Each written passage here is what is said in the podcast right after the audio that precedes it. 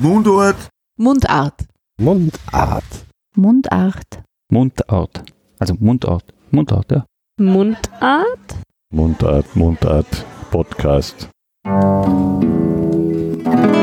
Mundart. Die Stimmen der Sprache. Herzlich willkommen beim Mundart, dem sprachwissenschaftlichen Podcast.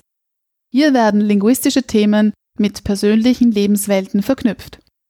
Mein Name ist Lisa Krammer und meine monatlichen Gesprächspartnerinnen und Gesprächspartner sind so vielfältig wie die Sprache selbst.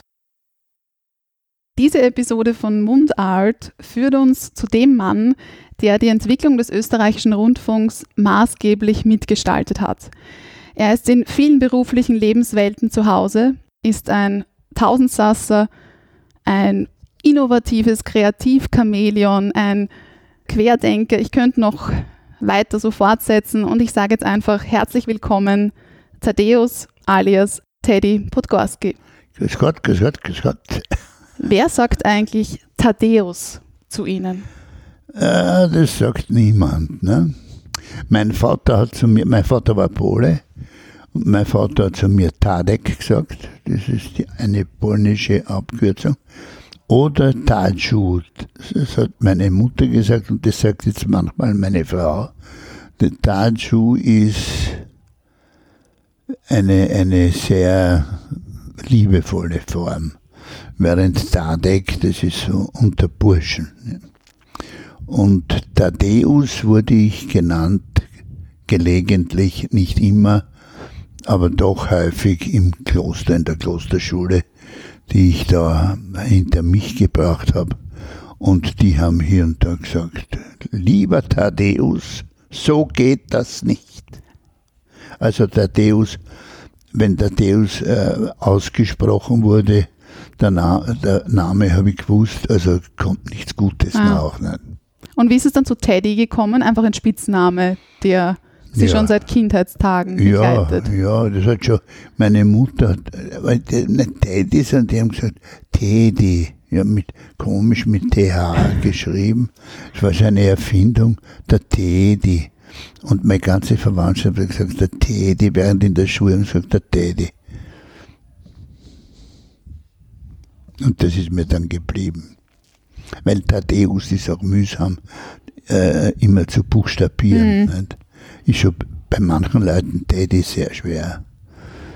Wieso haben Sie dann Ihren Sohn auch so genannt? Ah, ich habe ihn genannt äh, aus Sentimentalität. Ich hab, mich, äh, ich- mein, mein, mein Vater hat mich so genannt. Gedacht, Er hat auch Thaddeus geheißen. Und äh, haben wir gedacht, mein Vater wird einen Grund gehabt haben.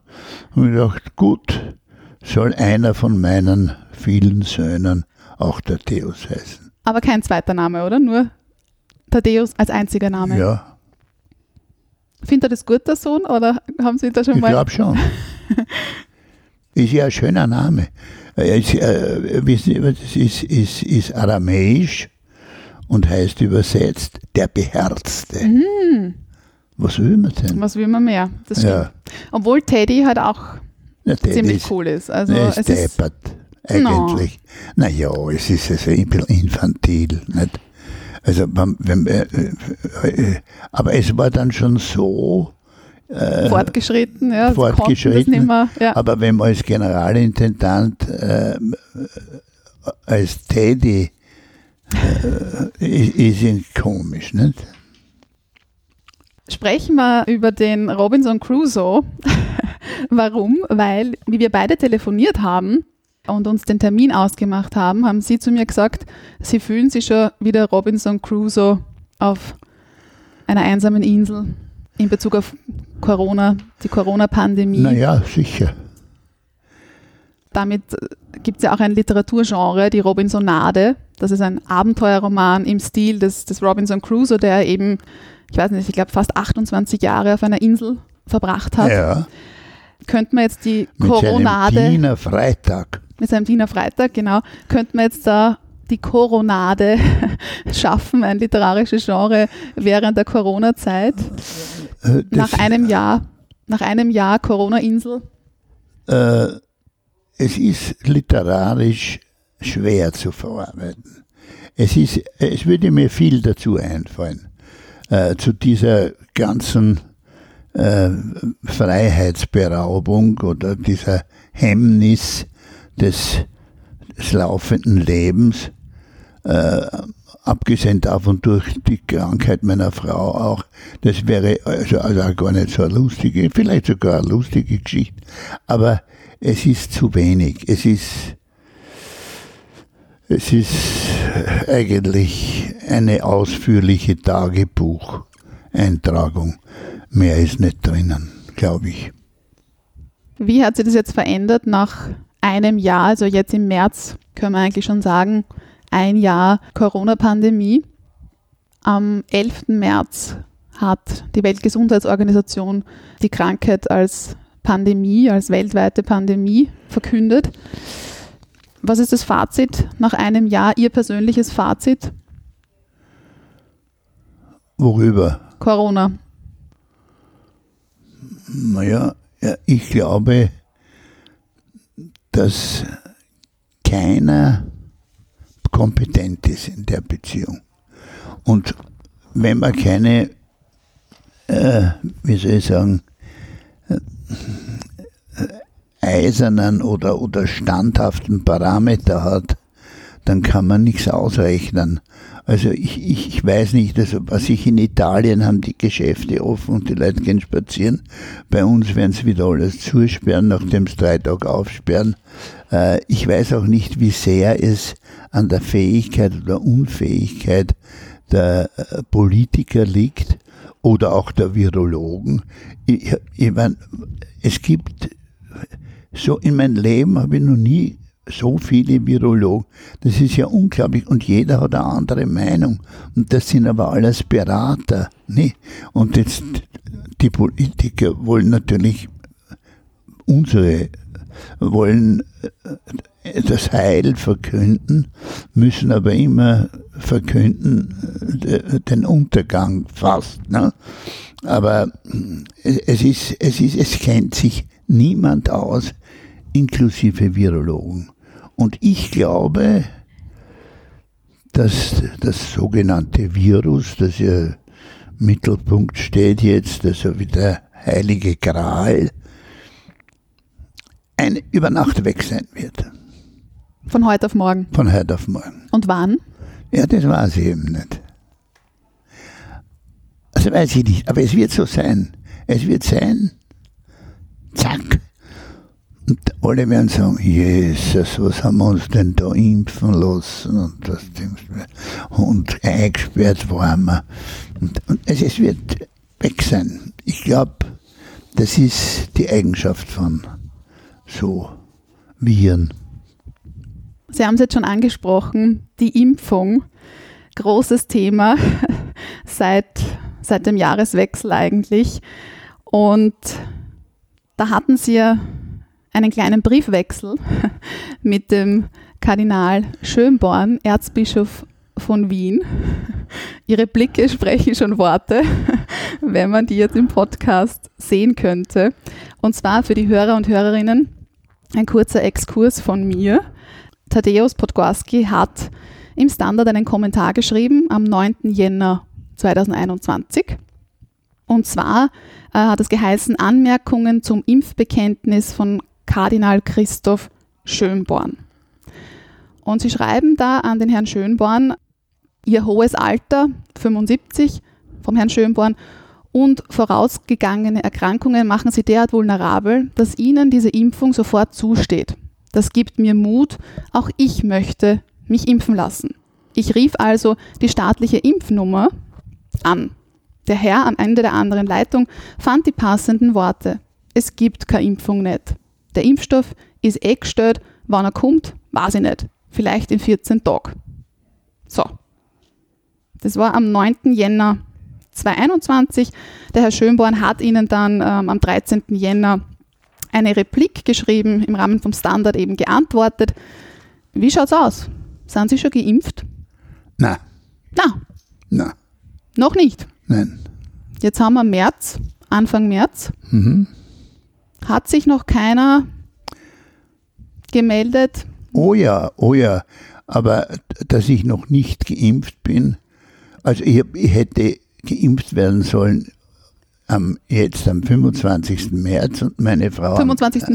März, also der März. kommende. am kommende, meine Frau am 13. Aber nachdem wir ziemlich unbeweglich sind durch meine Frau, habe ich dort angerufen und gefragt, ob es die Möglichkeit gibt, dass man zu Hause geimpft werden kann. Und da hat die gesagt, ja, aber sie weiß jetzt nicht, ich muss ja schauen, wie die Teams, es gibt ein Team, das mobil ist und das wird sie uns schicken, aber sie wird sich wird rechtzeitig anrufen. Okay. Das heißt, Ende März ist in Aussicht. An. Hoffentlich, ja. Okay, das heißt, zwei Monate später dann nach ihrem Impfbrief, nach ihrem öffentlichen Impfbrief, schaut so aus, als werden sie geimpft. Naja, ich habe nicht, ich habe, ja, ich habe dem Kardinal nicht geschrieben, dass ich geimpft werden will, sondern er hat ja in seiner, wie soll ich sagen, Silvesteranrede oder Silvesterrede. Ja, ja, irgendwie äh, ein bisschen renommiert damit, dass er schon geimpft ist. Wobei zu dem Zeitpunkt klar war, dass kein Mensch geimpft werden kann und dass es die Impfgruppen gibt, auf die man, und er ist geimpft worden, weil dann im Nachhinein noch viele Bürgermeister und ich möchte nicht wissen, wer aller schon geimpft ist von den Großkopferten, die sich's gerichtet haben. Das heißt, Sich's richten, ist auch so ein schöner Ausdruck, ja. ja, und der Herr Kardinal, den ich ja sehr gut kenne, weil ich sein Lehrer war, der Herr Kardinal hat sich's gerichtet. Und zwar, wie das sich's nicht selber gerichtet haben. Richten sondern- lassen. ja, und da gibt's ja in, gerade in, in der äh, äh, klerikalen Umgebung ja unglaubliche Speichellecker, die sagen also Eminenz, der Impfstoff liegt bereit, der ist auch schon gesegnet und weit. Und äh, wenn sie, wir, wir holen sie ab ins Spital, in zum Göttlichen sowieso. Und da werden wir sie impfen. Und er wird gesagt haben, ja, ich werde als Vorbild, werde ich mich impfen lassen. Und hat das natürlich auch erzählt in seiner Ansprache und hat damit eigentlich meinen Unmut erweckt, weil er eigentlich nicht drankommen wäre. Er, er war nicht dran. Und er hat ihnen dann geantwortet, vielleicht für die Hörer und Hörerinnen, dass er in einer geriatrischen Einrichtung, von der er sozusagen Schirmherr ist, Schirmherr. Genau, da hat es sich ergeben, dass Impfstoffe übrig geblieben Ja, das sind. sagen ja alle. Und dann hätte er es nicht tun sollen. Er hatte dann auch so zurückgespielt, hätte er es nicht tun sollen. Ja, und er hat dann gesagt, hätten sie es nicht gemacht. Hätten Sie es nicht gemacht? Nein, ich hätte es nicht gemacht. Wirklich nicht. Nein, weil ich mich nur mit meiner Frau impfen lasse. Gemeinsam. Ja. Aber wenn es Und möglich schon, gewesen wäre. deshalb. Nein, ich hätte es nicht gemacht. Ich hab, äh, da bin ich, bin ich, bin ich eigentlich, äh, wie soll ich sagen, fast dumm äh, korrekt. Ich, ich, ich mag das nicht. Ich mag das nicht, wenn sie das ist. Ich habe einige Freunde gehabt, unter anderem den Qualtinger, Mhm. der sich's auch nicht gerichtet hat. Der hat sich gar nichts gerichtet. Der Qualtinger war oft in wirklich großer Bedrängnis und hat sich's aber nicht gerichtet. Und das hat mir sehr imponiert. Ich werde mir's auch nicht richten. Wenn Sie jetzt auf Ihre künstlerische, berufliche Laufbahn zurückblicken, dann hat ja alles damit begonnen. Also begonnen hat alles in, in Simmering im 11. Bezirk. Da sind Sie aufgewachsen und auch in Spital am Büren. Und eben im Gymnasium waren Sie in der Steiermark. Im Kloster, im Stiftsgymnasium Admont. Mhm. Das heißt, Sie sind, sind Sie Wiener, würden Sie schon sagen, Ja, oder? klar. Aber durch die Zeit in, in, in der Steiermark, Na, man bleibt Wiener. man bleibt Wiener. Man bleibt Wiener. Man lernt zwar die entsprechenden Sprachen, also Stornsteirisch kann ich natürlich, oder Spital Oberösterreichisch kann ich auch, also äh, lupenrein, also akzentfrei. Und, aber ich bin immer Wiener gewesen, habe mich ja immer Wiener, als Wiener gefühlt. Also auch im, im Kloster, da waren auch mehrere Wiener dort, weil damals nach dem Krieg hat es ja nicht so viele äh, äh, Gymnasien gegeben mit Konvikten und, und mit ja, und da wurden also aus ganz Österreich äh, Kinder hingeschickt. Also, Aber wieso sind Sie nicht in Wien in eine Schule gegangen? Ja, das ist jetzt eine lange Geschichte. Ich weiß nicht, ob ich die erzählen. Die Kurzfassung. Die Weil Ihre Eltern Kurzfassung. haben in Wien gelebt. Ihre Familie. Am Kriegsende nicht. Mein Vater war dienstverpflichtet, hat das geheißen, und musste äh, mit, mit polnischen KZ-Arbeitern unterirdisch V1 und V2 bauen und ist dann mit einem Fahrrad, Damenfahrrad von Halle an der Saale nach Spital am Büren gefahren, weil wir dort Verwandte haben. Er hat sich nicht getraut in die russische Zone, weil zu diesem Zeitpunkt wurde sein, seine Heimat von den Russen okkupiert und er hat Angst gehabt, dass er deportiert wird nach Russland. Also war er in Spital am Pirn.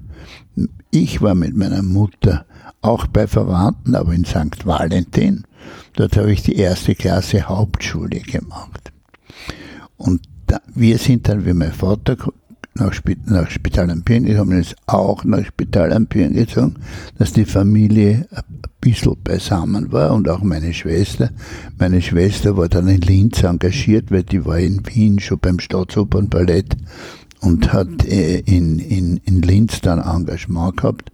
Also die, die Familie war relativ zusammen und meine Mutter hat verzweifelt für mich also eine Mittelschule gesucht. Es hatte nichts gegeben dort am Land, also weit und breit. Und das nächste war halt irgendwie äh, ja, ein Internat, weil ich kann nicht jeden Tag nach Admont fahren. Und dann haben die gesagt in Admont, sie haben keine erste Klasse, sondern nur eine zweite Klasse. Weil die haben so die Schule betrieben, weil sie nicht in der Lage waren, mehr zu machen. Sie haben gehabt eine erste und eine dritte Klasse und im nächsten Jahr eine zweite und eine vierte.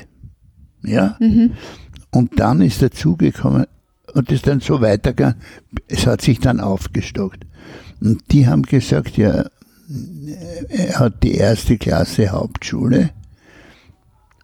Er Was machen wir jetzt? machen wir jetzt, er müsste in die zweite Klasse Gymnasium gehen. Und da hat meine Mutter gesagt, na ja, warum nicht? Und gesagt, ja, ja, dann muss er ein Jahr Latein nachlernen, ein Jahr den gesamten Stoff von der ersten Klasse und den halben Stoff zu Semesterbeginn, da muss er eine Prüfung dann ablegen. Und ich habe das gemacht und habe wirklich viel Gebüffelt? ja, gestuckt, wie man in der Steiermark sagt. Und ich habe, und ich muss wirklich sagen, also bei allen, äh, bei allen Differenzen, die Patres haben mir da schon sehr viel geholfen und das war das Ganze, ich habe das Ganze als Stipendium gehabt, ich war, ich habe nichts bezahlt, meine Eltern haben nichts bezahlt oder einen, einen minimalen Betrag und der ganze Nachhilfeunterricht wurde von den Patres übernommen. Und das war vor allem einer, der Pater Rupert. Und der Pater Rupert äh, hat mich insofern in eine schwierige Lage gebracht. Der hat mir das, die Konzentrationsfähigkeit geraubt, wenn er mit mir gelernt hat weil er hat mir das erste Mal bei der ersten Stunde, wie wir uns gesehen haben, erzählt, dass er eingerückt war und dass er einen Herzschuss erlitten hat und dass das Projektil noch im Herzmuskel steckt. Das war damals inoperabel und er hat gesagt, ich kann jede Sekunde tot umfallen. Jetzt bin ich gesessen und habe gewartet, dass das hoffentlich nicht passiert. Habe ich mir mal angeschaut und das hat mir wirklich die Konzentration geraubt. Immer habe ich sofort, äh, denk mal, hoffentlich fällt er nicht um. Ne? Aber er hat, er hat überlebt, die, Ja, Die ja, Zeit, wie Sie dort ja, gewesen ja, sind. ja, ja, und ja, noch ja. länger. Ja, ja, er hat mir sogar zur Matura gratuliert. Und dann ging es eigentlich zum Studium nach Wien, oder? Ja, So wirklich nach Wien, ja, wo Sie dann sechs Semester Kunstgeschichte und Germanistik, ja, nein, es waren nur vier, haben. vier, vier, vier. ja, ist ja wurscht. Aber es ist, ich habe eigentlich nichts studiert. Ich war ja ein, ein, ein, Theater äh, Besessener. Ich bin, ich bin äh, jeden Tag im Theater gewesen, am Stehplatz. Ich habe hab dann als, als, als Statist gearbeitet, ich war im Burgtheater gewesen, in der Ja, Oper. Staatsoper, Jawohl. Kellertheater, Ja, Konzerthaus, alles ich da überall, nicht. alles Sie wissen gesehen. ja alles. Wir brauchen ja eigentlich gar kein Interview. Genau, aber das Theater war halt auch relativ prekär. ja, Ich weiß nicht, ob der Journalismus nicht auch in gewisser Weise prekär ist. Aber damals war es so, dass sie dann gesagt haben, na, jetzt gehe ich zum ORF, aber es war noch nicht der Nein, ORF. nein, nein, denn es war zuerst der amerikanische Besatzungssender Rot-Weiß-Rot, der von 1945 bis 1955 existiert hat. Und ab 1955 gab es dann den neu gegründeten österreichischen Rundfunk. mhm. Und sie waren zwei Jahre noch beim Rot-Weiß-Rot-Sender und dann eben beim heutigen sozusagen ORF. Mhm. Und nein, nein, hat noch, nicht ORF geheißen. Genau, Ja. stimmt. Aber österreichischer Rundfunk, ich glaube IF. äh, Österreichischer Rundfunk. Genau. Radio Wien. Und sie waren da ungefähr, wie alt waren sie da? 20? Sowas, ja. Sowas herum. Und die Karriere hat beim Radio begonnen. Jetzt ist Podcast dem Radio sehr ähnlich. Wenn Sie jetzt die Wahl haben, Radio, Fernsehen, Audio, Video, was, was ist reizvoller? Es ist eigentlich reizvoller, ich sage jetzt nicht aus äh, Courtoisie, sondern äh, äh, fast reizvoller das Radio. Weil das Bild, wenn man es nicht, wenn man nicht die Möglichkeit hat, es eine gewisse Ästhetik äh, dem Bild zu geben, auch wenn man Nachrichten macht. Und ja, wenn das nur, also geschnittenes, äh, furchtbares äh, Material ist, das halt irgendwie zusammenpickt ist, dann äh, habe ich lieber nur, nur den Ton und der kommt mir vom Radio am, am besten. Also das Fernsehen, wir haben ja versucht am Anfang im Fernsehen so künstlerisch zu arbeiten. Ich habe geglaubt, das Fernsehen ist eine, ein, ein, ein Mittelding zwischen äh, Theater und Film und halt noch in einer ähm, Radio und das Ganze wird später sicher mal ein paar tausend Zuschauer haben und, und wir haben ja, bitte, wir haben da zwölf Tonopern inszeniert in den 1955, also 56 Fernsehen. Und unglaublich, es war ein ganz anderes Verständnis. Es war äh, nicht journalistisch. Es war eher so ein Theaterverständnis. Das hat mich auch gereizt dran. Und ich habe aber gleichzeitig Radio gemacht, weil mit dem Geld vom Fernsehen habe ich nicht leben können. Und das Radio habe ich gemacht also als Reporter und habe da einige, viele Sachen gemacht, die ganz gut waren und, und abenteuerlich und es war ein tolles Leben. Es war ein tolles Leben beim Radio. Und wie wäre es, wenn Sie das jetzt mit einem eigenen Podcast wieder aufleben lassen? Haben Sie daran schon mal gedacht? Nein, das, äh, ich, ich natürlich habe ich äh, äh, da- daran gedacht, aber nie, um es zu machen, sondern das wäre mir viel zu mühsam und zu umständlich. Ich habe ganz andere äh, Sorgen zurzeit. Also, das geht nicht. Aber Sie sind nicht abgeneigt. Nein, nein, sicher nicht. Das ist reizvoll, aber ich bin schlicht und einfach zu alt und die Verhältnisse sind nicht so, heißt es. Wo? Bei Nestor, glaube ich. Und wenn wir jetzt zurückschauen, es ist ja unglaublich. Also Sie sind ja Erfinder und Gründungsredakteur der Zeit im Bild.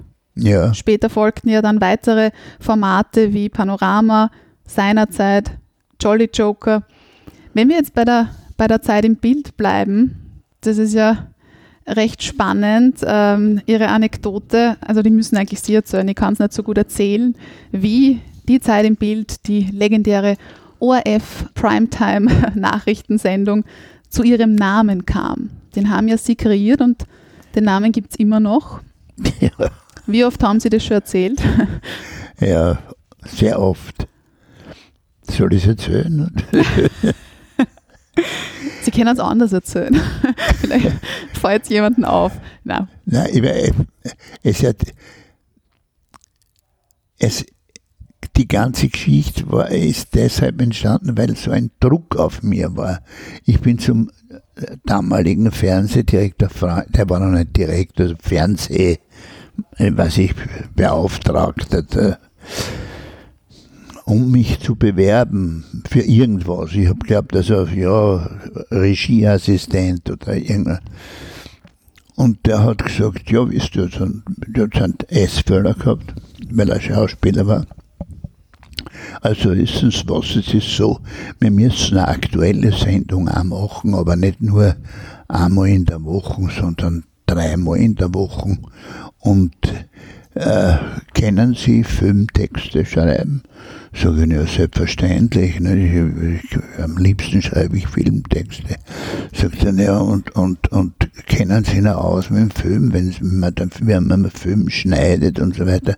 Sag ich, klar, ein Film, Filmschnitt ist ja ganz wichtig und, und also ich habe gelogen, dass ich die Balken gebogen habe und äh, habe mich immer auf Rot-Weiß-Rot ausgeredet. Nicht, wenn er mich gefragt hat, habe ich gesagt, ja, bei Rot-Weiß-Rot, die haben ja verschiedene Aufnahmen gemacht, immer, was auch gestimmt hat. Und dann hat er gesagt, na gut, äh, äh, Sie könnten eventuell da Redakteur werden von der neuen Sendung, von der aktuellen, aber überlegen Sie sich einen Titel und kommen Sie morgen wieder. Ah, bis morgen. Das ist ja, Ja, das war ja der Druck. eine Nachtschicht. Ja, ich habe hab nicht schlafen können. Jeder Titel ist mir so deppert vorgekommen. Es war schrecklich. Und was man da so, erf- äh, alles so wie, wie so, so äh, Hausfrauenmagazine oder was, irgendwas mit die Zeit und, und oder, äh, aha, schrecklich. Und Wenn googeln hat man noch nicht können, einfach ins Bitte? Internet. ja, googeln nein, war und, nicht drin. Und, und, und es muss drinnen sein im Titel und dann wird es auch so kitschig, wenn man das so verwendet. Und, Aber wie haben Sie sich inspirieren lassen? Also, Nein, überhaupt nicht. überhaupt nicht. Es hat gegeben eine, eine, eine Wochenschau, äh, die hat, die hat so ähnlich geheißen. Und das hat geheißen, ich, ich, ich weiß nicht mal genau, auf jeden Fall auch ein furchtbarer Titel. Und also es ist mir keiner eingefallen. Ja. Und unter anderem in der Nacht habe ich mir auch gedacht, Zeit im Bild und habe das sofort aber verworfen. Und mir gedacht haben, das ist ja sch- schrecklich, so altmodisch und so. Äh, Zeit im Bild und das ist, das ist so wie ein Kinderbuch und, und äh, also furchtbar. Und ich bin aber dann trotzdem am nächsten Tag zum Freund und der hat gesagt, na, ist Ihnen noch was eingefallen? Habe ich gesagt, nein, mir ist nichts eingefallen. Es ist alles, was mir eingefallen ist, war eine Katastrophe. Sagt dann, ja, ist ja wurscht, sagen Sie mir was, dann reden wir miteinander. Und, und ich habe hab gesagt, na ja, ich habe mir gedacht, Zeit im Bild. Und er hat in die Ferne geblickt und hat gesagt, ja gut ist das wirklich nicht, aber lassen wir es halt dabei. ja, dabei ist schon eine gute Zeit lang. Ja, Das ist der beste Beweis, dass in Österreich Provisorien ewig halten. Hätten Sie mittlerweile einen neuen Titel vielleicht? Nein, ich habe nicht parat? nachgedacht. Nein. Es ist jeder Titel kindisch. Äh, äh, oder irgendwie so, so selbstgefällig oder ich, ich, ich denke nicht nach drüber. Ich weiß nicht, ich könnte Ihnen gar nichts, auch nichts Grausliches. Also Zeit im Bild ist grauslich genug. Also das ist wirklich ein Hausfrauentitel. Ne? Und wie war es bei den anderen Sendungen? Zum Beispiel haben Sie ja dann auch später, wie Sie Generalintendant beim ORF waren, haben Sie ja dann auch die Sendereihe Universum, Seitenblicke erfunden, geprägt. Wie war es da mit den Seitenblicke ist ein guter Titel. Die sind auch von Ihnen, die Titel. Na sicher. Na, Seitenblick ist ein guter Titel. Na wirklich, weil, weil äh, es signalisiert, dass die Geschichten, die jetzt kommen, eigentlich unwichtig sind. ja, und dass es Schnockes ist. Drum, der Seitenblick ist ein guter Titel. Und das andere, das Panorama, das war eine Verlegenheit. Und hm, ich weiß nicht, ja, Jolly Joker war auch eine Verlegenheit, das war aber eigentlich eine Erfindung äh, vom Erich Sokol, der, den, der die Signation gemacht hat. Ich, ich habe irgendwas gesagt mit Joker und er hat gesagt, na so, mach, nennen Sie Sie gleich Jolly Joker. Und ich war, ist ja nicht so wichtig. Also. Aber Seitenblick ist ein guter Titel. Einer der wenigen guten. Und freuen Sie sich dann eigentlich, dass diese Titel immer noch existent sind? Oder ist es Ihnen das wurscht? Das ist mir völlig egal. Also, ich meine, Fühlt man sich da nicht geschmeichelt? nein, man, ich muss immer die Geschichten erzählen. und, und ich variiere die Geschichte gar nicht, weil es gibt nichts zu variieren. Das war, Aber es wahrscheinlich einfach durch das immer wieder Erzählen verändert sich schon, kleine Nuancen. könnte sein. Also manchmal mache ich den Freunden auch mit seinem Essfehler, manchmal lasse ich das bleiben. Aber wissen Sie, was interessant ist? Der Chef heißt Freund. Und Ja. jetzt könnte man meinen, wenn man schnell hinhört, ah, ein Freund von Ihnen war das. Ah, eine Freundelwirtschaft war das. Ja, naja, Könnte man meinen, wenn man da schnell hinhört. Ein 20-jähriger Chef vom Fernsehen. Das kann ich mir nicht vorstellen. Veränderwirtschaft. Also, Weil das finden Sie ja generell nicht so gut. Also zu viel Vitamin B sehen Sie nicht sehr positiv generell im, im persönlichen, aber auch im, im beruflichen Kontext. So. na, überhaupt nicht. Ich habe auch, ich hab auch äh, sehr viel, wie soll ich sagen, Nachteile dadurch gehabt. Zum Beispiel Seitenblicke, wir haben gerade drüber gesprochen. Diese Sendung wurde ja als Boulevardfernsehen wahrgenommen, etikettiert und sie hätten, na, sie wurden rausgeworfen, oder? Nein, nein, nein. Ich war Generalintendant. Und als Generalintendant habe ich keine Kompetenz, Programm zu machen. Das war damals so. Jetzt weiß ich nicht. Und ich war aber der Meinung, dass also der Chef des Fernsehens auch die, die Aufgabe hat, Programme zu erfinden und zu machen oder zu verbessern. Und in Russland, wir waren in Russland, auf Staatsbesuch, kann ich mich erinnern, und da habe ich mir gedacht, eigentlich, und meine Frau hat immer gesagt, warum, warum gibt es einen A dabei nicht im Fernsehen? Ja? Und ich habe das immer verworfen, weil ich mir gedacht habe, das ist so ein Aufwand und dann die ganzen Trotteln hat man da beieinander. Und, und in Russland habe ich mir überlegt und bin draufgekommen und habe gedacht, das wäre doch wirklich toll, wenn uns das gelänge, so die, die, die Veränderungen und die Society und, und was halt sich dafür hält. Und dann bin ich hausieren gegangen zu den Intendanten. Dann bin ich zum Kunz gegangen er soll das, ich hab, ihr, dort produzieren. Der hat sich gewehrt mit Händen und Füßen. Das, er, ist, er ist ja seriös. Gut. Dann bin ich zum Marbo gegangen und der Marbo hat gesagt, na, na, um Gottes Willen. Und das ist ja Boulevard und ein Boulevard und wir sind öffentlicher rechtlich und das darf man nicht. Und ich habe es dann aber doch irgendwie durchgesetzt und der Bammer äh, Otto, der von der Volkswochenschau war und das, äh, viel Material auch gehabt hat, der hat sich bereit erklärt, auf eigene Kosten Pilotsendungen zu drehen. Und der hat das gemacht und das hat ganz gut ausgeschaut. Und dann habe ich mir einen Titel überlegt, mit Seitenblicke.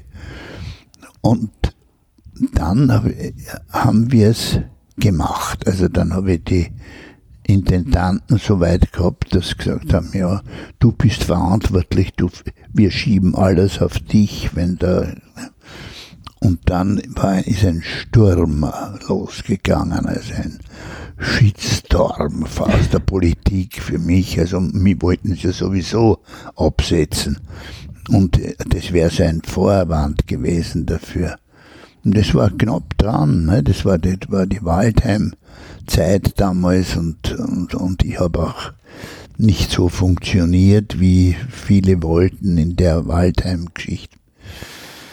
Und jetzt die Seitenblicke, furchtbar, furchtbar. Und der, der, Lugner, ich glaube, den Lugner hat es noch gar nicht gegeben, aber irgendwelche, der Antl, der Antl war einer der ersten so Repräsentanten dieser Sendung. Na, und die waren vor allem böse. Wir haben dann eingeführt die zweite Zeit im Bild, da die, die, die, am Abend, und da haben wir wenig Zuschauer gehabt.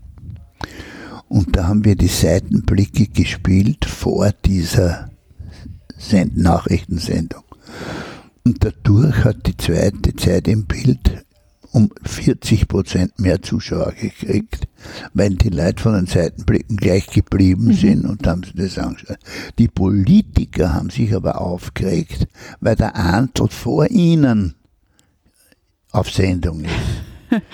Also es war alles sehr mühsam, aber es ist ganz gut ausgegangen.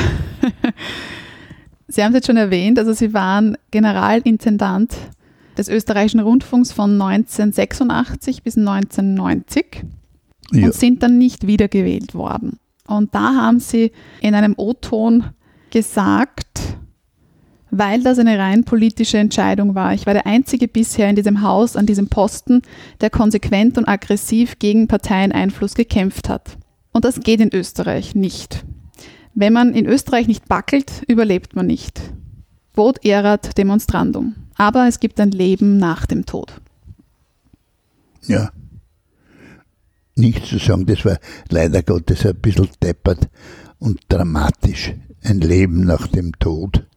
Aber das erste war, das hat gestimmt, das habe ich auch ernst gemeint und wollte es auch so plakativ sagen, wie ich es gesagt habe, damit man aufpasst. Weil wenn man nur so das dahin sagt, passt niemand, das muss man plakativ sagen. Und merkwürdigerweise, das blieb unwidersprochen. Es blieb unwidersprochen. Also, quitazet consentire videtur. Wie ist es Ihnen denn so, so generell in Ihrer journalistischen Karriere gegangen? Also es war sehr ambivalent, sagen wir so, Ihr Karriereweg und ist auch oft auf Widerstand gestoßen. Mm, jetzt auch in Richtung Zensur und Journalismus. Es wurde nicht immer alles gerne gesehen, was Sie gemacht haben. Wie, wie sehen Sie das jetzt im Nachhinein? Gerne gesehen wurde es schon, aber nicht von den Vorgesetzten. Na, ich bin insgesamt dreimal rausgeflogen aus dem ORF. Einmal komischerweise nur, weil ich eine äh, Auseinandersetzung gehabt habe mit dem Flughafendirektor. Das war ja so damals und der Flughafendirektor hat angerufen, den äh, Radiodirektor, den Heinz. Und ich bin, und der Portier hat schon gesagt, wie ich vom Flugplatz komme, sie haben Hausverbot. Nicht? Mich gar nicht Der, der Fischer Carvin, der damals mein Chef war, der hat mich dann also irgendwie gerettet. Und das zweite Mal, was war das? Ja, das zweite Mal war irgendwie schon eine große Frechheit von mir. Da war, da war eine Riesenpremiere von Walküre. Der, der Karian hat dirigiert. Ah, genau. Und ich habe das Ganze also so halt besprochen und habe gesagt, und heute Abend dirigiert ein Afrikaner die Walküre. Und da haben natürlich alle blöd geschaut und ich habe gesagt, der Karian ist Staatsbürger von Tanga aus steuerlichen Gründen, also ist er zurzeit Afrikaner. Und ja, da war ich überhaupt, das kann man sich nicht vorstellen, was da los war. Und da haben sie mir auch rausgehauen. Und ich bin aber dann zum Karian gegangen und äh, habe mich eigentlich entschuldigt, weil ich mir gedacht, das ist schon eine Frechheit eigentlich gewesen. Obwohl ja schon, es war damals auch ein, ein so ein Konflikt ein, über den Karian. Der Karian war so ein, so ein, so ein wirklicher Streitpunkt damals. Der Karian hat nur gesagt, woher ich so braun bin. Da habe ich gesagt, ich war Skifahren. Dann habe ich gesagt, wo? Habe ich gesagt, am Weißsee. Da hat er gesagt, das habe ich auch schon gehört, dass dort so schön ist.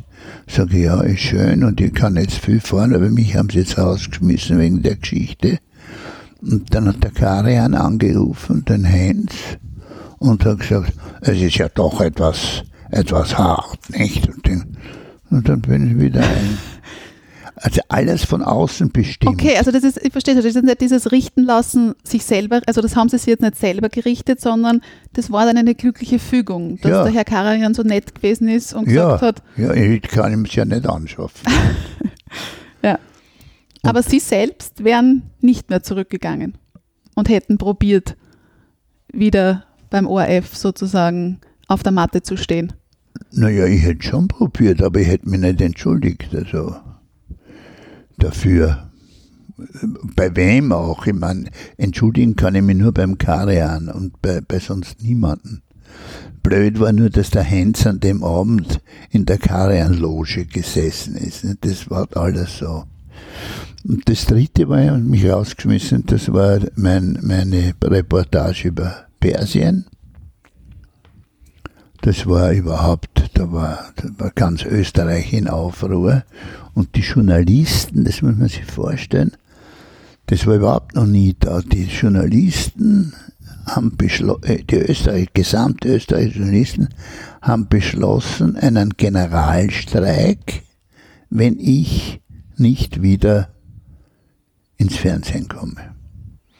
Da war ich gerührt, weil ich meine, da war zwei Journalisten, ich meine, alles, was recht ist. Aber es war damals, der Kreisky war Außenminister und äh, der, der Freund, wie gesagt, mein Chef, hat mich nach der Sendung, die abgenommen wurde, ich, ich habe ja das nicht gemacht im Geheimen, sondern ich habe einen Film gemacht. Sie kennen die Geschichte. Die kennen Sie nicht, muss ich Ihnen erzählen, weil das wirklich ganz lustig ist. Der Schah von Persien hat äh, angesagt einen Staatsbesuch in Österreich. Daraufhin hat man mich, der Freund, nach Persien geschickt, einen Film zu machen über das Land, über die Stadt, über den Schah. Ja, als Vorbereitung. Na, der Film ist also nicht so geworden, wie sich die alle das vorgestellt haben, sondern der Schah hat also sein Fett weggekriegt und ich habe dort mit Studenten geredet, mit äh, äh, Aufsch also, es Sehr war, bunt. es war sehr bunt und sehr gut. Und der, das ist gesendet worden. Ein, der Chefredakteur damals ist Dörflinger geheißen. Das war ein Elektrotechniker aus Klagenfurt, der aus politischen Gründen Chefredakteur wurde in der Zeit im Bild. Der hat sich das angeschaut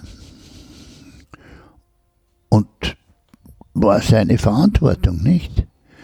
Und der Freund hat mich aber rufen lassen und hat gesagt, wissen Sie was, es war der Delegationsrat Musavi von der Botschaft, von der persischen Botschaft bei mir und hat sich den Gürtel herausgenommen und hat ihn zusammengelegt und hat gesagt, Podgorski muss man schlagen, schlagen, schlagen. Sag ich, na ja, Herr Direktor, haben Sie einen Gürtel? Und der hat gesagt, na, ich muss ihn auch jetzt raushauen. Sag ich, ja, wieso müssen Sie mich raushauen? Sagt er, weil sonst hauen Sie mich raus. Sag ich, ja, die Argumentation ist zwingend. Ne? Und ich war dann, er hat zwar gesagt, Sie kommen sicher durch ein Hintertürl wieder eine. Und dann ist eben losgegangen, aber es war Riesen, also. Und dann bin ich, ich habe manchmal mitgespielt beim Gewaltinger Kabarett und nachher sind wir in die Fledermaus gegangen, in die Bar vom Bronner.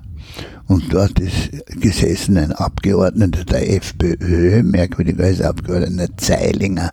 Den kannte ich, weil ich viele kannte, weil ich auch Parlamentsberichterstattung gemacht habe. Und der Zeilinger hat gesagt, wie geht's Ihnen denn? So habe ich gesagt, schlecht. Sagt, gesagt, warum denn? Sag ich, wir haben es ausgehauen. Sagt er, warum? Sag ich, naja, weil ich einen Film über den Schah gemacht habe der nicht sehr Anklang gefunden hat. Vor allem hat der Schah von Persien seinen Staatsbesuch abgesagt, deshalb. Ich meine, so muss man sich vorstellen. Und der Zeilinger hat gesagt, was?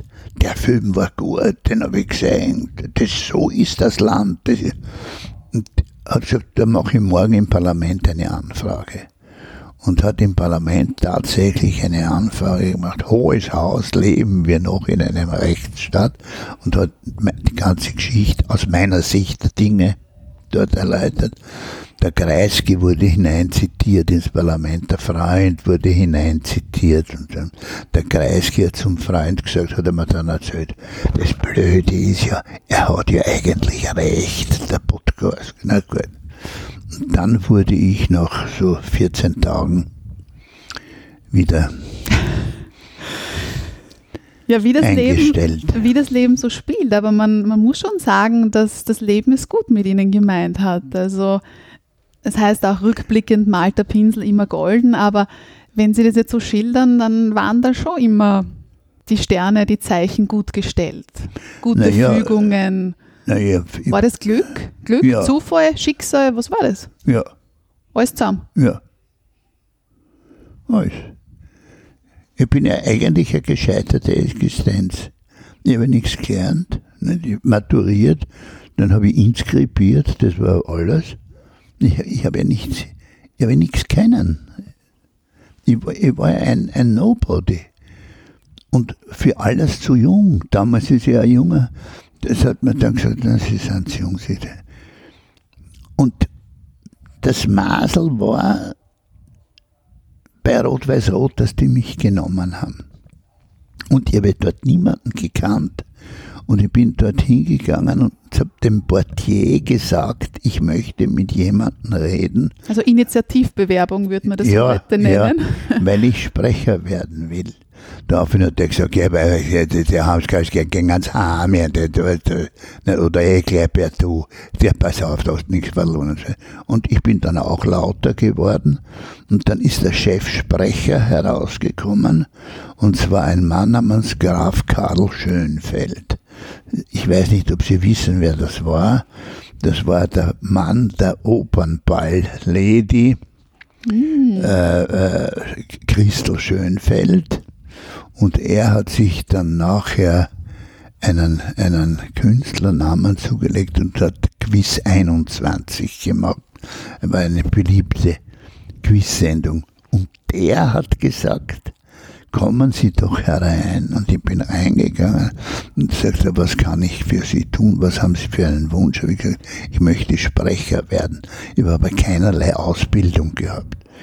Also Sprecherausbildung. Haben Sie da Hochdeutsch, Standarddeutsch gesprochen oder ein bisschen Wienerisch oder war das, Naja, so wie jetzt. wie ist das? Ja, das ist ja so.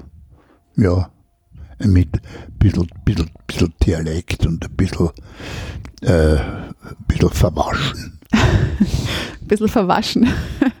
ist gut.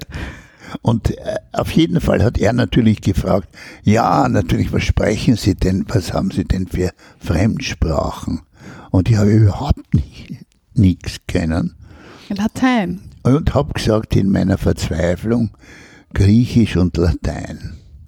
Und er hat gesagt, Sie haben ein humanistisches Gymnasium? Ja, unglaublich. Ja, es gibt ja kaum noch Leute, die. und hat gesagt, beim nächsten Vorsprechen rufe ich Sie an, dass Sie sich bewerben. Und bei dem Vorsprechen waren circa, naja, ja, sicher zehn Schauspieler oder halt irgendwie vom Fach Leute, die Sprecher werden wollten. Und dann ist der, sind der, äh, hat jeder äh, gekriegt ein Packel Nachrichten in die Hand, um sie zu lesen, das war die Prüfung. Und ich habe mir gedacht, was mache ich jetzt? Nicht? Und habe mir gedacht, jetzt mache ich, eigentlich, mache ich eine Parodie auf einen Sprecher. Und habe einen Sprecher gespielt. Ja. Mit dem letzten Ton des Zeitzeichens wäre das auf der Schweizer Präzision zur Helvetia 13 Uhr. Bong, 13 Uhr, die Nachrichten. Meine, und hab dann Präsident Eisenhower, also ein bisschen übertrieben, einen Sprecher gespielt. Und da sind nachher die, Amerika die Amerikaner haben gesagt, You are the man we want. Und dann war ich bei Rot-Weiß Rot und dadurch war ich irgendwie schon in einer Medienwelt und war dort Sprecher und das hat also auch den Vorteil gehabt, ich konnte nebenbei Theater spielen. Ich konnte mir die Dienste so einteilen dort, dass ich Theater spielen konnte. Ich habe dann Volkstheater gespielt und ja. Also, also beide Welten so ein bisschen verbinden können. Ja, ja. Aber das heißt, Sie haben da mit Ihrer Kreativität, mit Einfallsreichtum, Fantasie, haben Sie die Stelle bekommen. Jetzt gibt es ja dieses... Welche? Bei Rot-Weiß-Rot. Dadurch, dass Sie dieses Casting oder dieses Assessment Center, würde man heutzutage sagen, dass Sie das so gemeistert haben mit Ihrem, Ja, ja. Mit ihrem künstlerischen Akt. Es war, das, eigentlich ein, passt in, zum Felix Krull. ja. aber dadurch war die Pforte sozusagen geöffnet und da gibt es ja dieses Zitat von Albert Einstein, Fantasie ist wichtiger als Wissen, denn Wissen ist begrenzt. Kann man über das Zitat streiten. Wie sehen Sie das? Fantasie und Wissen? Naja, ich sehe das so, dass die Fantasie natürlich viel wichtiger ist als das Wissen. Weil die Fantasie. Auch im Journalismus. Überall. Weil das Wissen kommt erst, hinkt nach und kommt erst zustande durch die Fantasie. Also wenn ich mir irgendetwas vorstelle oder, oder ein Konzept habe für irgendwas oder eine Erklärung, wofür es sonst nichts gibt, dann arbeitet man in diese Richtung hin und dann kriegt man, wenn es stimmt, wenn das gelingt, wenn die Fantasie okay war, kriegt man das Wissen. Das Wissen ist ja dann, ja, das, das stimmt ja dann schon alles. Das ist ja wie Mathematik, nicht? Weiß, äh, Wissen heißt eins und eins ist zwei. Also das ist das Wissen. Aber die Fantasie ist eins und eins ist Kann alles unbekannt. Oder alles. Oder alles. Alles kann man, begreift man ja nicht, aber man begreift ja auch äh, in der Fantasie nichts. Aber sämtliche Ideen, und ich glaube auch in der Wissenschaft, sämtliche äh, äh, Wahrheiten sind zunächst durch Ideen und Ahnungen zustande gekommen. Dass ein Wissenschaftler ahnt oder glaubt, zu wissen, dass hinter Mars eine zweite Erde ist. Glaubt er, ahnt er, fühlt er. Das ist Fantasie. Und dann kommt man plötzlich drauf, dass das wirklich stimmt. Und dann ist es Wissen. Hm. Ja, ist spannend, weil grundsätzlich sowohl von der Wissenschaft als auch vom Journalismus würde man jetzt nicht annehmen, dass die Personen, die das betreiben, kreativ sein müssen. So im ersten, im ersten Moment würde man sich denken, na, die sollen gescheit was lernen, die sollen genug wissen, die sollen vielleicht nur kritisch sein, hinterfragen, aber kreativ, fantasievoll brauchen die nicht sein. Nein, eh nicht. Sind ja die wenigsten. Sind ja auch die wenigsten. Ich meine, wenn, wenn da noch Fantasie dazu käme, dann würde ja die Geschichte schon ein bisschen literarisch werden. Künstlerisch. Ja, ist ja kein Schand. Und man kann ja etwas schreiben. Ich habe jetzt da wieder geschmökert in, in, in den von Alfred Polgar, die kleinen Schriften. Also das ist Journalismus, aber hohe Kunst. Mhm. Ne? Das geht schon, man kann schon. Und es war früher, früher in den Zeitungen, hat man schon oft Beiträge gelesen, die waren voll von Fantasie und von, von unerfüllten Wünschen, hat alles Mögliche. Also mit Antwort noch einmal, also gesagt, ich wiederhole mich, aber Literatur. Ich meine natürlich nicht im Lokalteil, also wenn ein Haus abbrennt, na gut, wo ist da die Literatur? Aber wenn man dieses abgebrannte Haus und den Brand und die ganze Katastrophe, die damit zusammenhängt, in einem anderen Artikel behandelt, dann könnte das Literatur sein. Oder man findet, also jetzt auf die Wissenschaft angewandt, habe ich mit der Übersetzerin und Dolmetscherin Mascha Dabic gesprochen, die über Dolmetscherfahrungen in der Psychotherapie von geflüchteten Menschen, Dolmetschen in Psychotherapie Gesprächen. Darüber hat sie ihre Doktorarbeit geschrieben und sie hat einfach für bestimmte Aspekte, für bestimmte Facetten war im Rahmen dieser Doktorarbeit, die einfach bestimmten Kriterien erfüllen muss. Eine Doktorarbeit hat in gewissem Maße so und so auszusehen. Die muss so und so geschrieben sein, da muss das und das unbedingt drinnen stehen. Auf Slowakisch. Äh, sie hat es auf Deutsch geschrieben, glaube ich. Und sie konnte gewisse Aspekte, wie zum Beispiel das Schweigen der Klienten und Klientinnen, diese ganz besondere Atmosphäre, das wollte sie alles irgendwie einfangen, aber das hatte in der Doktorarbeit keinen Platz.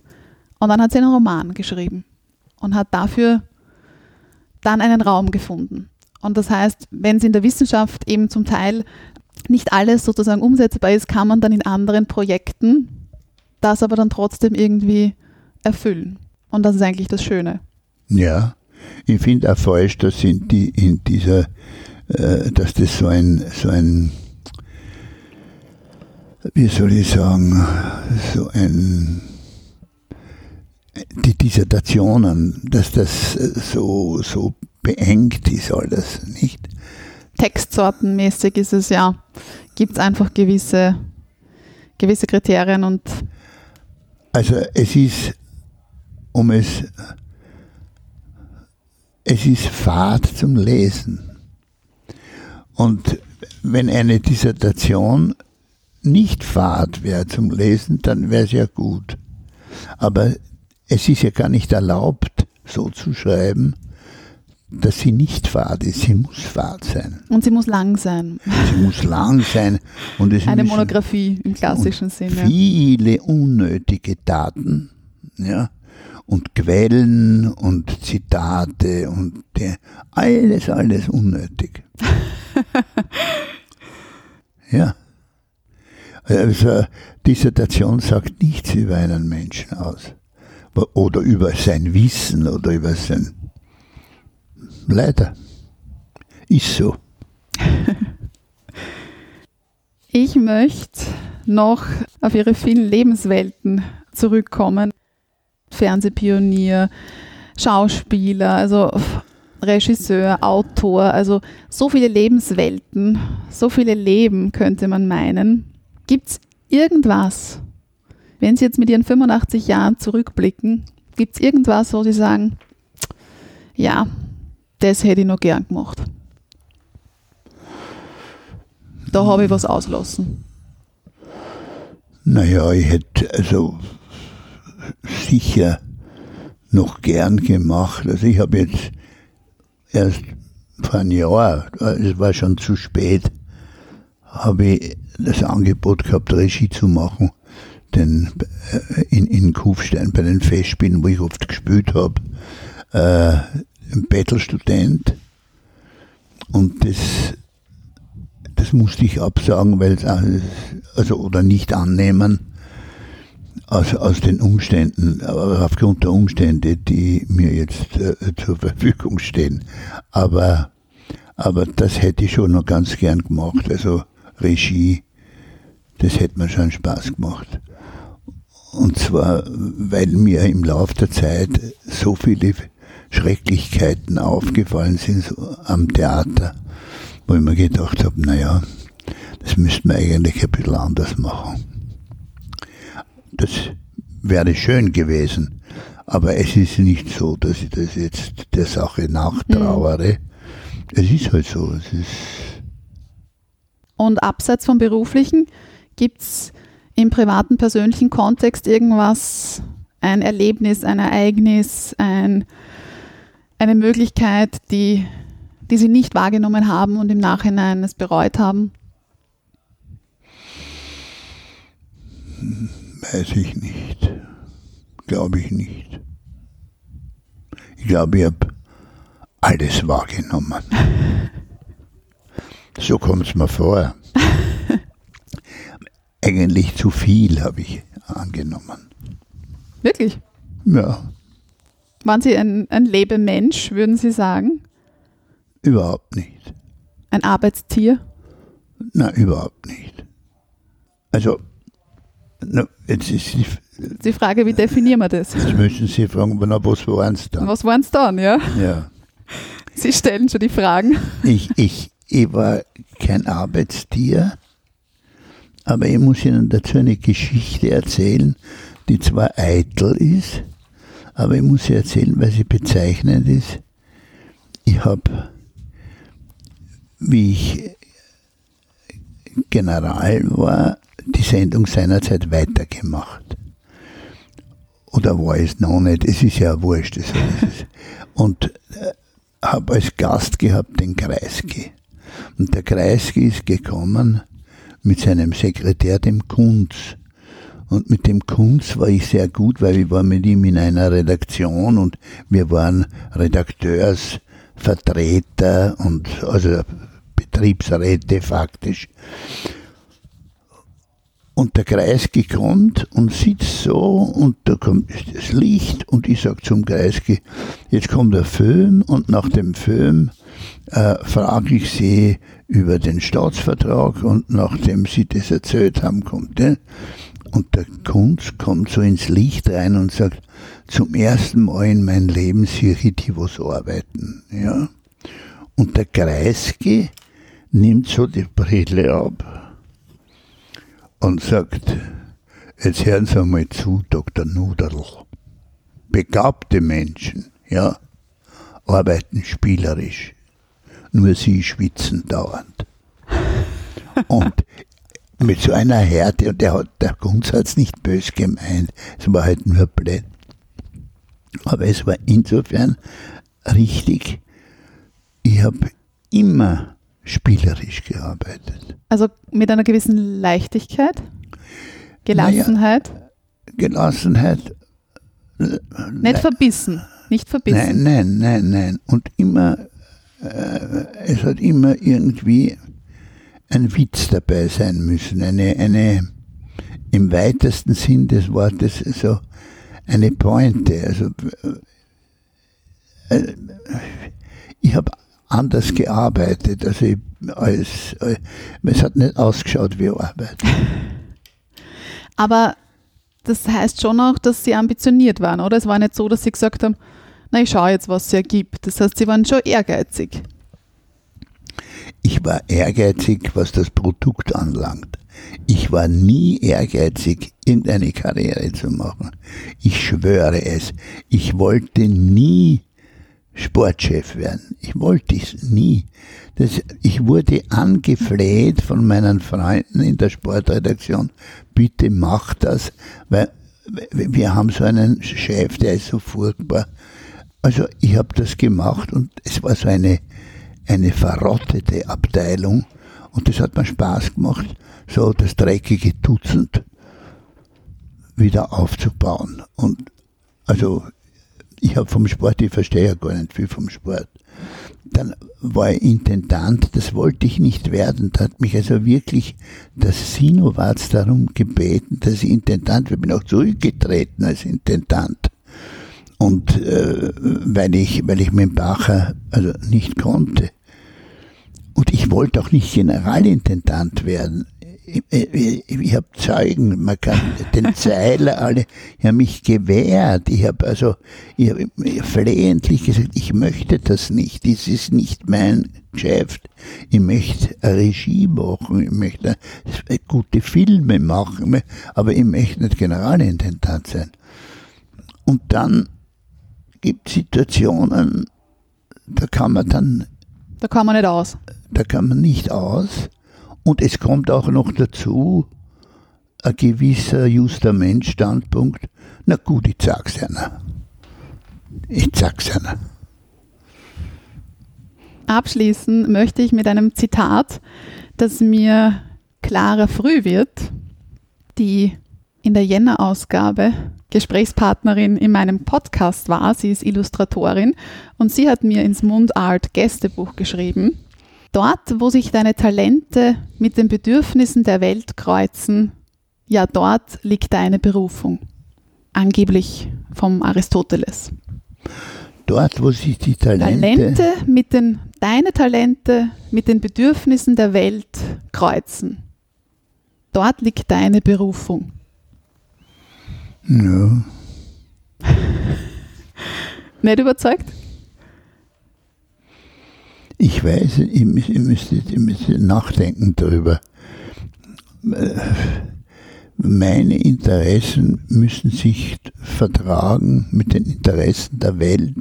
Deine Talente mit Meine den Bedürfnissen, mit dem, mit dem, was die Welt gerade braucht. Und wenn's, wenn ich das liefern kann, was die Welt gerade braucht, und wir beide daran ein Interesse haben, die Welt und ich, dann haben wir eine Win-Win-Situation. Ich glaube nicht, dass die Welt den Faust gebraucht hat.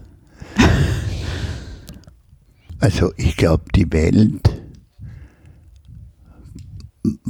also das ist ja, sagen wir, überhaupt die ganze Problematik der Kultur und der Künstler, dass jeder, der im weitesten Sinn zur Avantgarde gehört, unverstanden ist und nicht gebraucht wird.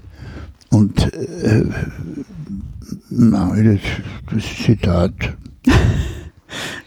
überzeugt sie nicht. Überzeugt mich nicht. Ich glaube auch nicht, dass es vom Aristoteles ist. Naja, müsste man recherchieren, aber es ist schwierig, ja.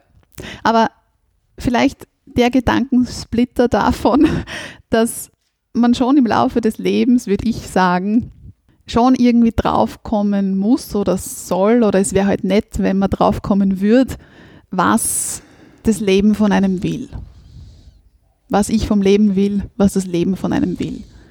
Und ich glaube, irgendwann ist der Moment Weiß man das? da, vielleicht nie, aber es gibt sicher Augenblicke oder Momente, wo ich schon im Leben gespürt habe, ja, ich glaube, das ist gut so oder ja, das ist es, da bin ich jetzt am richtigen Weg oder ja, genau, das möchte ich jetzt machen. Ja, Im Nachhinein. Manchmal auch ist man in dem, Im in dem Vorhinein. na, aber manchmal ist man im glücklichen Zustand, dass man es währenddessen checkt und wahrnimmt. Dann ist man am glücklichsten. Ja, aber, aber wissen Sie, was Ihr Leben sein soll? Wie, wie das sein soll? Wissen Sie das? Wünschen Sie sich das? Äh, Haben Sie konkrete Vorstellungen, wie Ihr Leben ausschauen wird oder soll? Nein, aber man hat so gewisse Ahnungen oder man weiß gewisse Ingredienzien, die es haben sollte. Also ein Mann und Kinder und Hm, Jetzt eher so von diesem künstlerischen Leben, von diesen Berufungen spreche ich jetzt da. von den Berufungen. Von Tätigkeiten, gewisse Arten von Tätigkeiten. Ja, wahrscheinlich, wahrscheinlich ist es so, dass man instinktiv, also den, den Trieb hat, seine Talente zum Erblühen zu Mhm. Aber wenn man nicht weiß, was man für Talente hat, ich habe das ja nicht gewusst. Ich habe so überall ein bisschen was. Und das ist furchtbar. Ich kann ganz gut zeichnen zum Beispiel. Und, und ich ich wollte dann, aber es hat nicht gereicht für die Akademie oder so.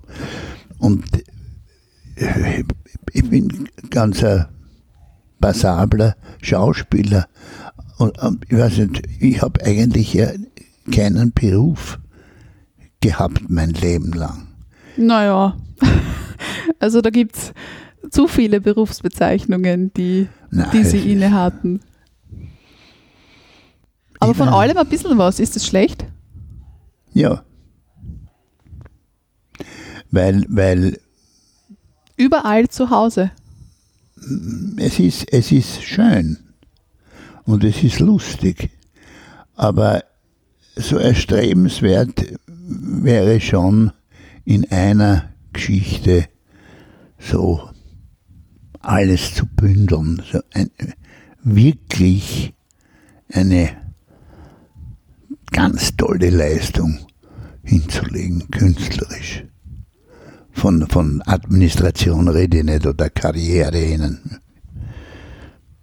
Wenn, wenn, wenn, wenn man das, ja, wenn das, wenn, wenn jemand so gezielt was kann, ja, so über, von überall ein bisschen was kennen.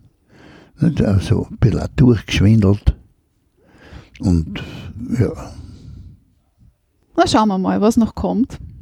Sie ja, sind ja noch sehr, sehr aktiv und motiviert, also wir, wir schauen einfach, was noch kommt. Wir schauen, was kommt. Nachgefragt. Der Mundart Word Rap.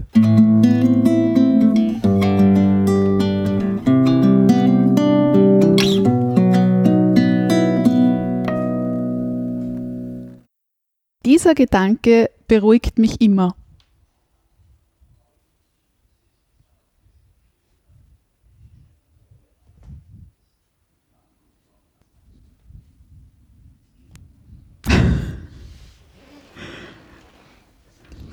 Dieser Gedanke beruhigt mich immer.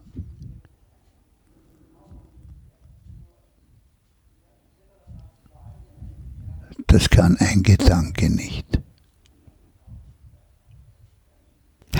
Mit einem komme ich nicht aus. Das gibt es nur in Wien.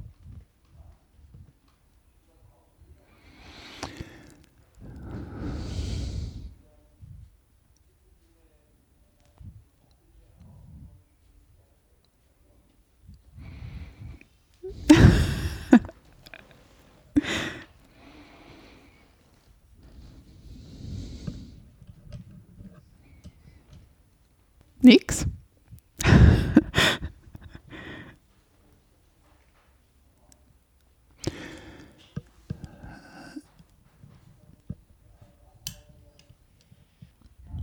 Ein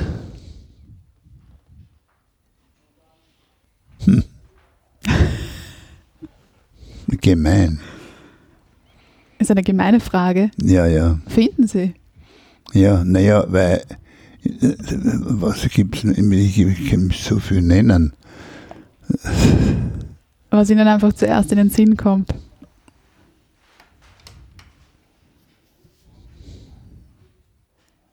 Den Opernball. Stimmt nicht. Der wurde schon, also in der Form vielleicht nur in Wien, aber er wurde schon äh, weltweit. Meine Antwort.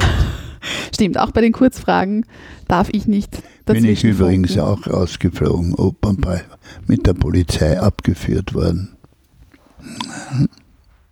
Darauf bin ich stolz. Ich bin auf gar nichts stolz. Dafür bin ich dankbar. Für mein Glück. Das müsste man heutzutage im Journalismus anders machen.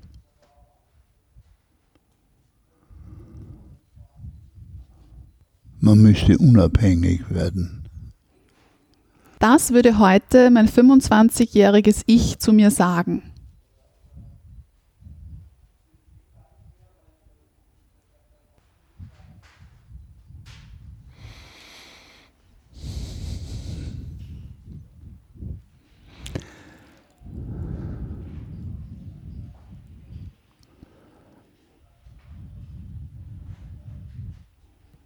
Mach weiter.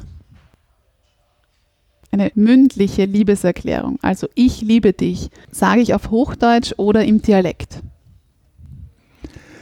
Das geht nur im Dialekt. Und wie klingt es?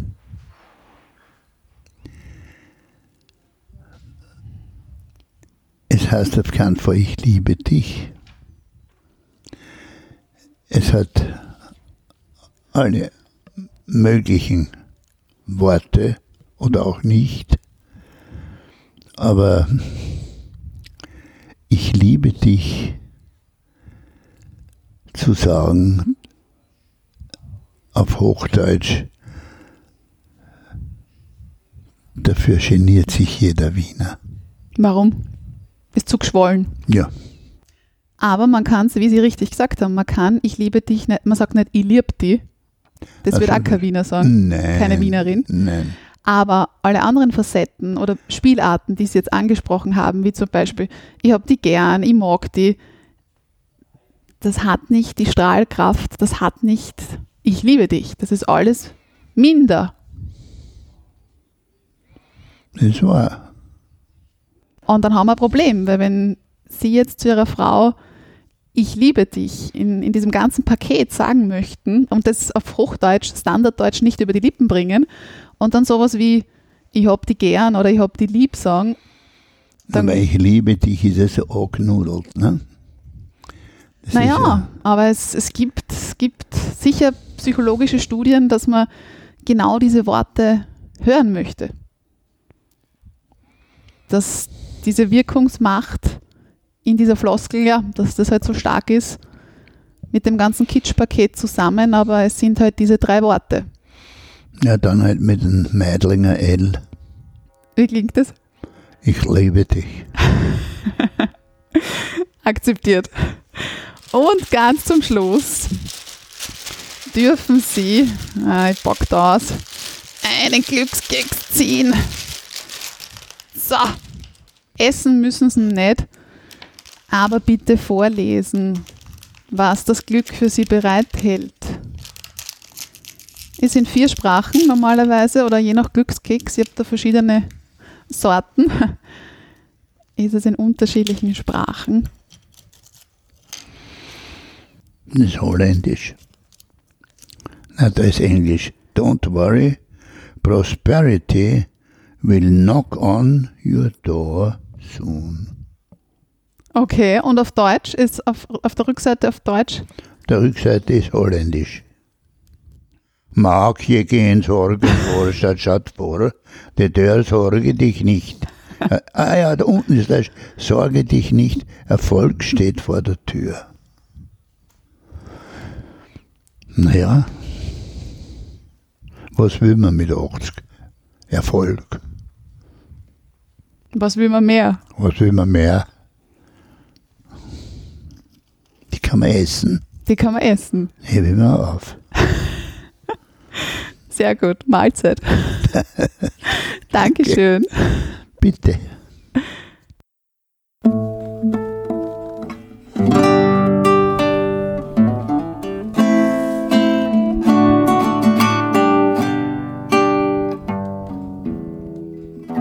Mundart. der Podcast für Sprachkünstler. und Sprachkünstlerinnen.